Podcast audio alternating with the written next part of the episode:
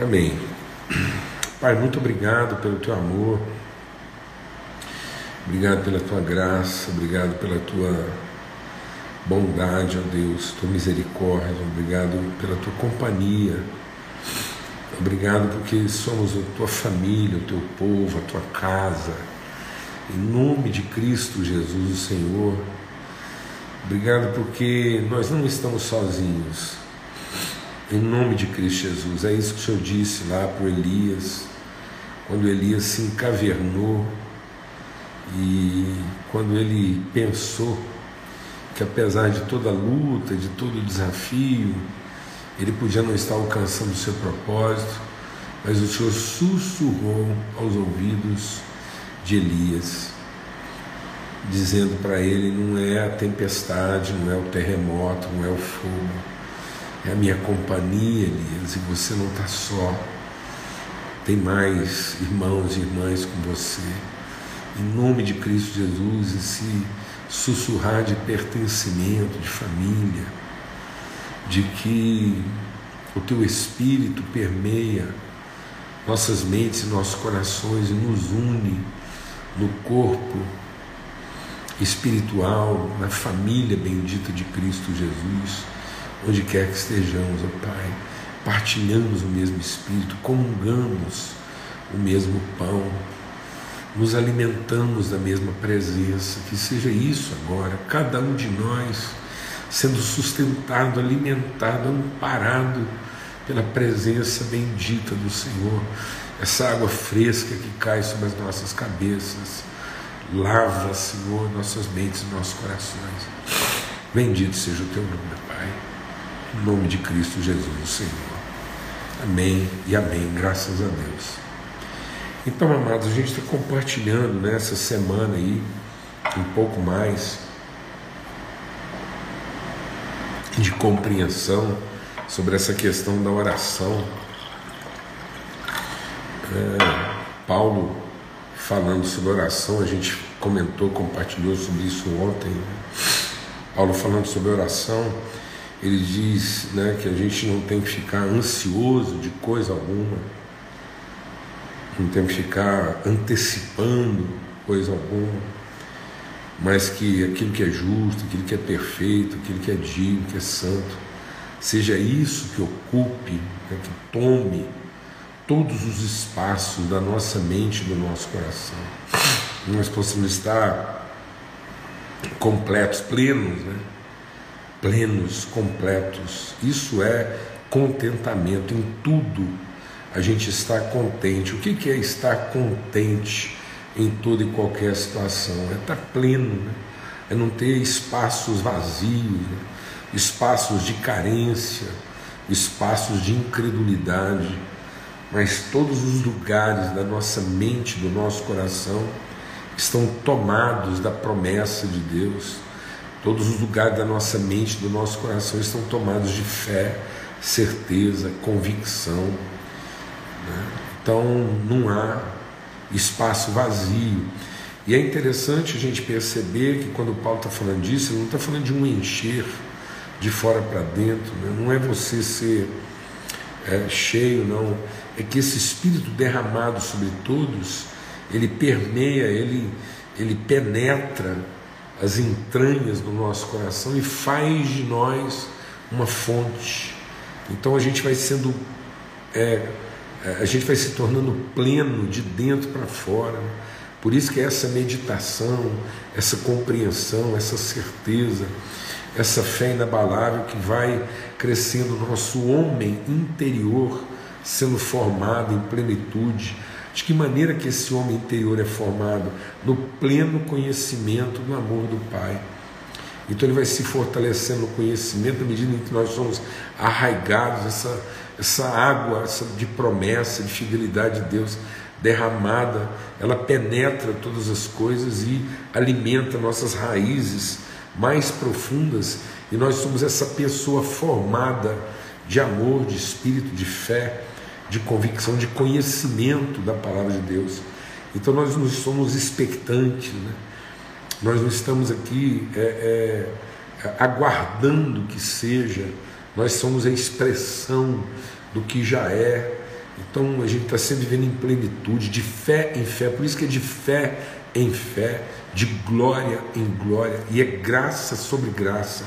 Então a gente vai colocando manifestação de graça sobre a graça que a gente já revelava ontem. Então, aquela medida de graça que a gente ofereceu ontem, a gente acrescenta graça sobre essa graça, expressa glória sobre essa glória, porque avançamos de fé em fé e assim nós vamos desenvolvendo a nossa fé e vamos acrescentando a nossa fé virtude, conhecimento, de modo que cada vez a gente está mais livre para amar, mais livre para se entregar, porque a gente não impõe condições para o amor, a gente não impõe condições para a comunhão, a gente não impõe condições para a fé, a gente não impõe condições para a entrega, porque nós estamos pleno, isso é, a gente se liquefaz, aquilo que eu estava compartilhando no início, essa transformação que no fim você vira rio,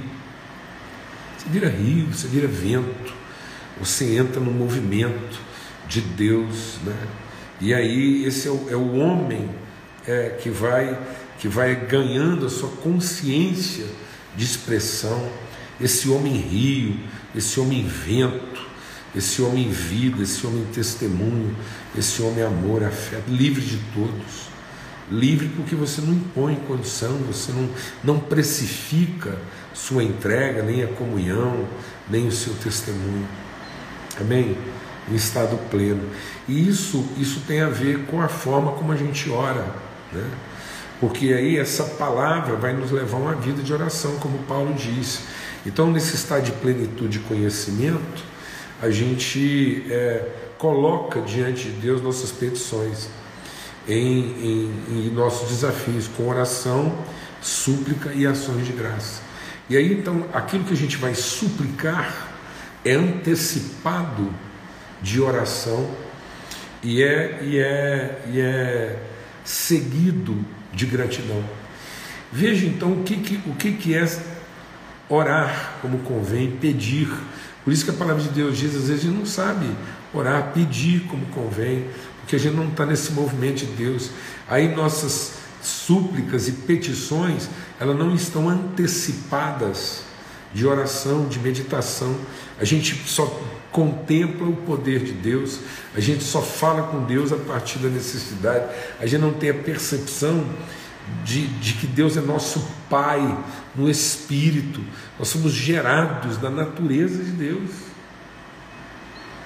Então não é, não é Deus conosco, nem Deus a nosso favor, é Deus em nós, a natureza de Deus em nós, clamando através de nós. Então, quando enfim a gente, nesse estado de oração, de plenitude, de conhecimento, quando enfim a gente apresenta a súplica, é a súplica do próprio Deus através da nossa vida. Por isso que a palavra de Deus diz: tudo quando vocês pedirem, conforme a minha vontade, eu farei. Por que que, o que, que é esse pedir segundo a vontade de Deus? Não é a gente ficar aqui fazendo um, um, um, um checklist. Né? Não é se fazer segundo a vontade no sentido do que pode ser pedido e do que não pode ser pedido. Ele está dizendo tudo. Eu posso pedir para Deus qualquer coisa, mas o que vai definir é, o êxito da minha petição é, é o Espírito, é o discernimento. Por isso que Salomão pediu discernimento. Por isso que Deus orientou ao salmista dizendo: Você é meu filho? Então pede as nações. Pede logo tudo para ser responsável por tudo. Não peça a sua necessidade.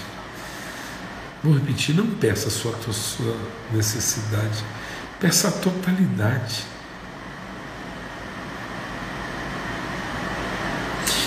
Sabe, amados, às vezes a gente não percebeu ainda que na vida de um filho de Deus a necessidade é simplesmente para que ele perceba a dor do outro.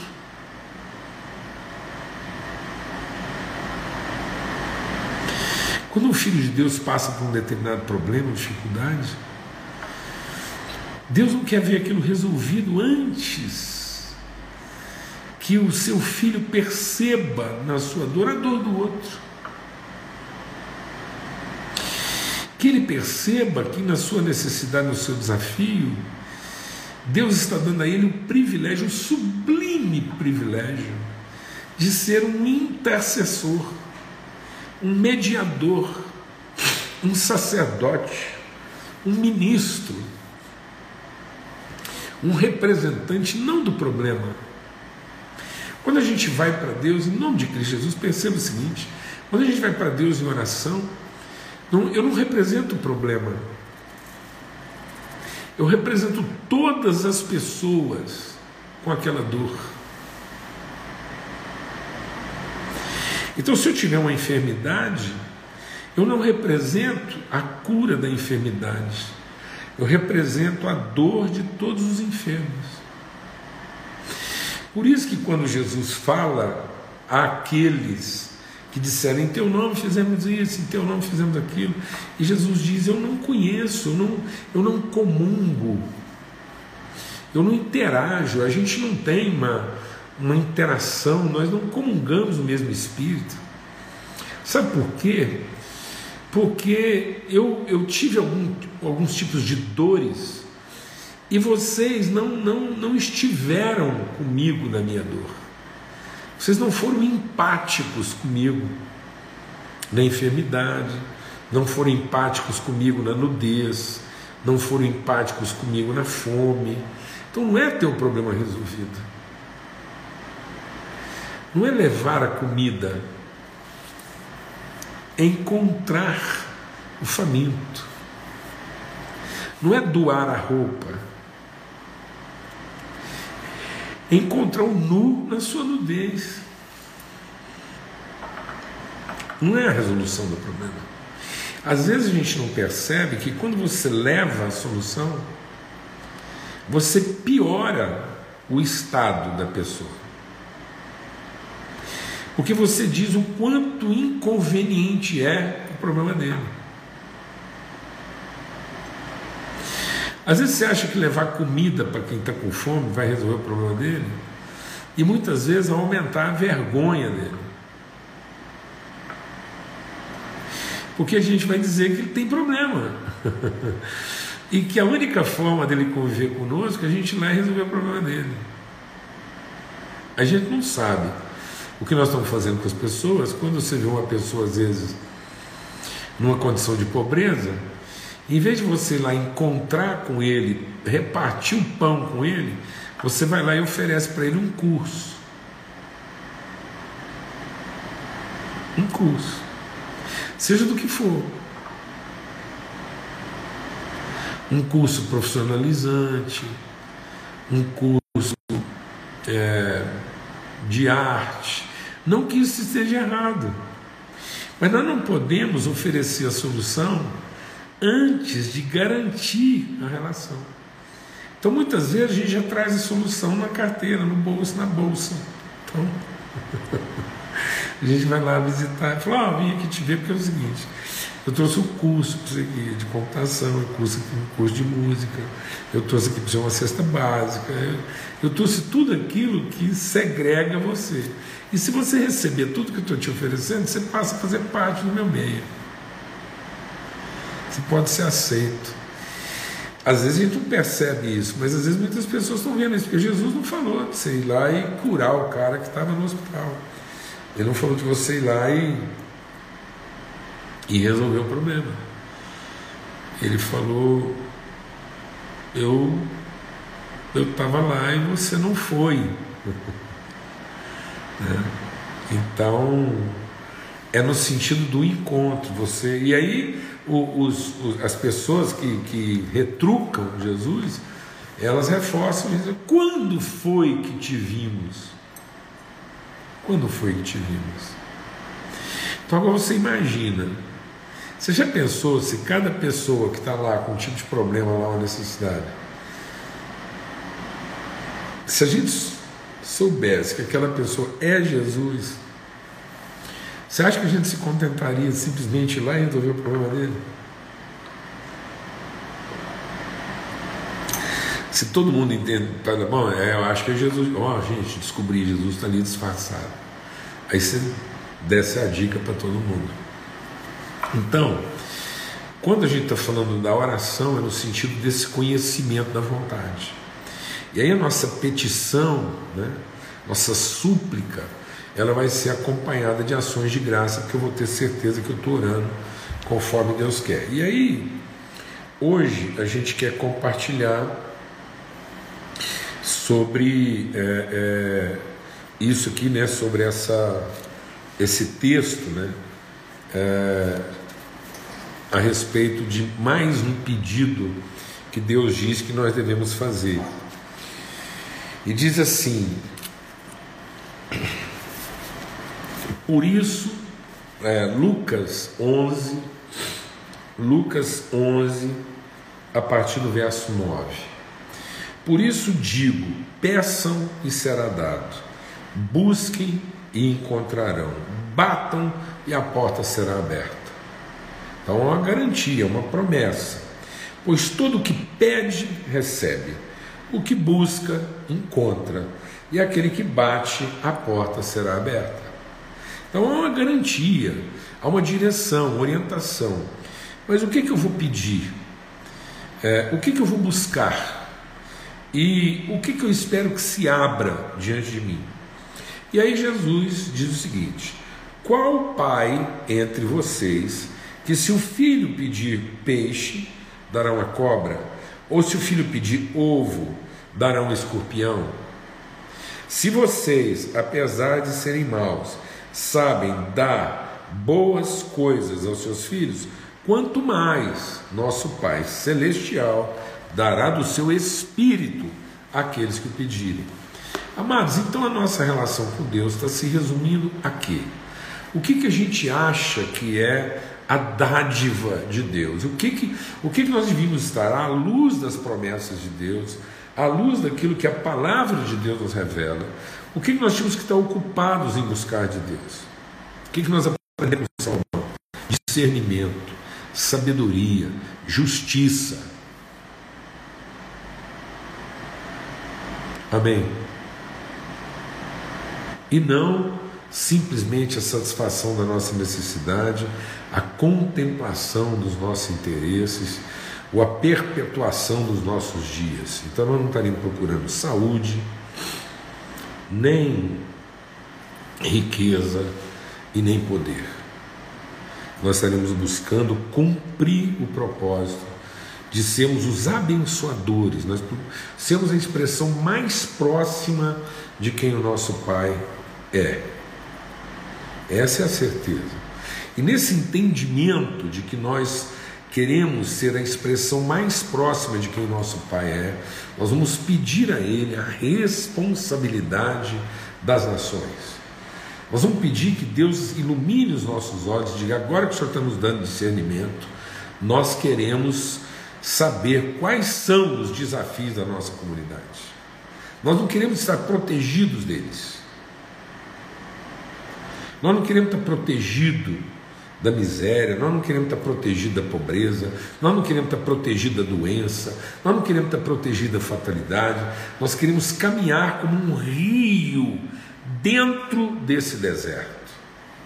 Nós queremos transformar desertos em jardim, que a passagem, a nossa passagem pelas nações, vivifiquem, possam redimir, possam devolver às nações o sentido da vida. Nós queremos assumir isso. Nós queremos ser esse povo. Não queremos ir para a praça, para a tribuna, para qualquer lugar. Há a defesa do nosso direito, mas nós queremos publicamente alardear nossa disposição de assumir a responsabilidade, de ser um exemplo de paz e convicção de que há cura, há direção e nós não temos que nos defender. E para isso, então o que, que nós vamos pedir para ele? Ele diz assim: se vocês continuarem pensando como homens, se vocês continuarem sendo guiados pela sua natureza humana, se vocês continuarem pensando que vocês são filhos de homens que querem chegar ao céu, vocês vão continuar pedindo pão, peixe e ovo. E aí está tudo certo, porque qual é o pai nessa vida que se o filho pedir pão dará uma pedra, se o filho pedir peixe dará um escorpião, ou se ele pedir um ovo dará uma serpente. Até não sei se eu troquei aqui. Deixa eu ver aqui. É para não. Isso. Der peixe dará uma cobra. Ou se pedir um ovo dará um escorpião. E no outro texto diz: se pedir pão dará uma pedra. Então, do que nós temos que conversar com Deus, amado? Nosso assunto com Deus é pão, peixe e ovo? O nosso assunto com Deus é o Espírito Santo. O que, que nós queremos de Deus? Nossos problemas resolvidos, nossa vida protegida, nossa necessidade satisfeita, ou o propósito dele em que nós sejamos a encarnação e a perfeita manifestação do seu Espírito seja consumada. O que que nós estamos pedindo a Deus? Porque Ele diz: qualquer um que pedir, Ele vai dar. O problema é que muita gente está pedindo pão para Deus e está ganhando pão. O problema é que muita gente está pedindo ovo e está ganhando ovo. E está pedindo peixe está ganhando peixe. Porque ele diz: pede, você vai receber, busca e você vai encontrar, bate e abrir-se-lhe-á. E você tem batido à porta do quarto do Pai, nós estamos acordando o nosso Pai, nós estamos despertando nosso Pai na madrugada. Você está lá, de madrugada, você fala assim, vontade de conversar com o Pai precisando conversar com o pai. O que está te perturbando? O que está tirando o seu sono?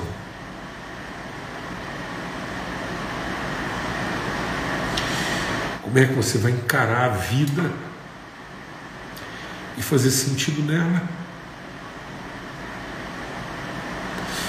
O que está te preocupando é o pão, o peixe e o ovo de amanhã.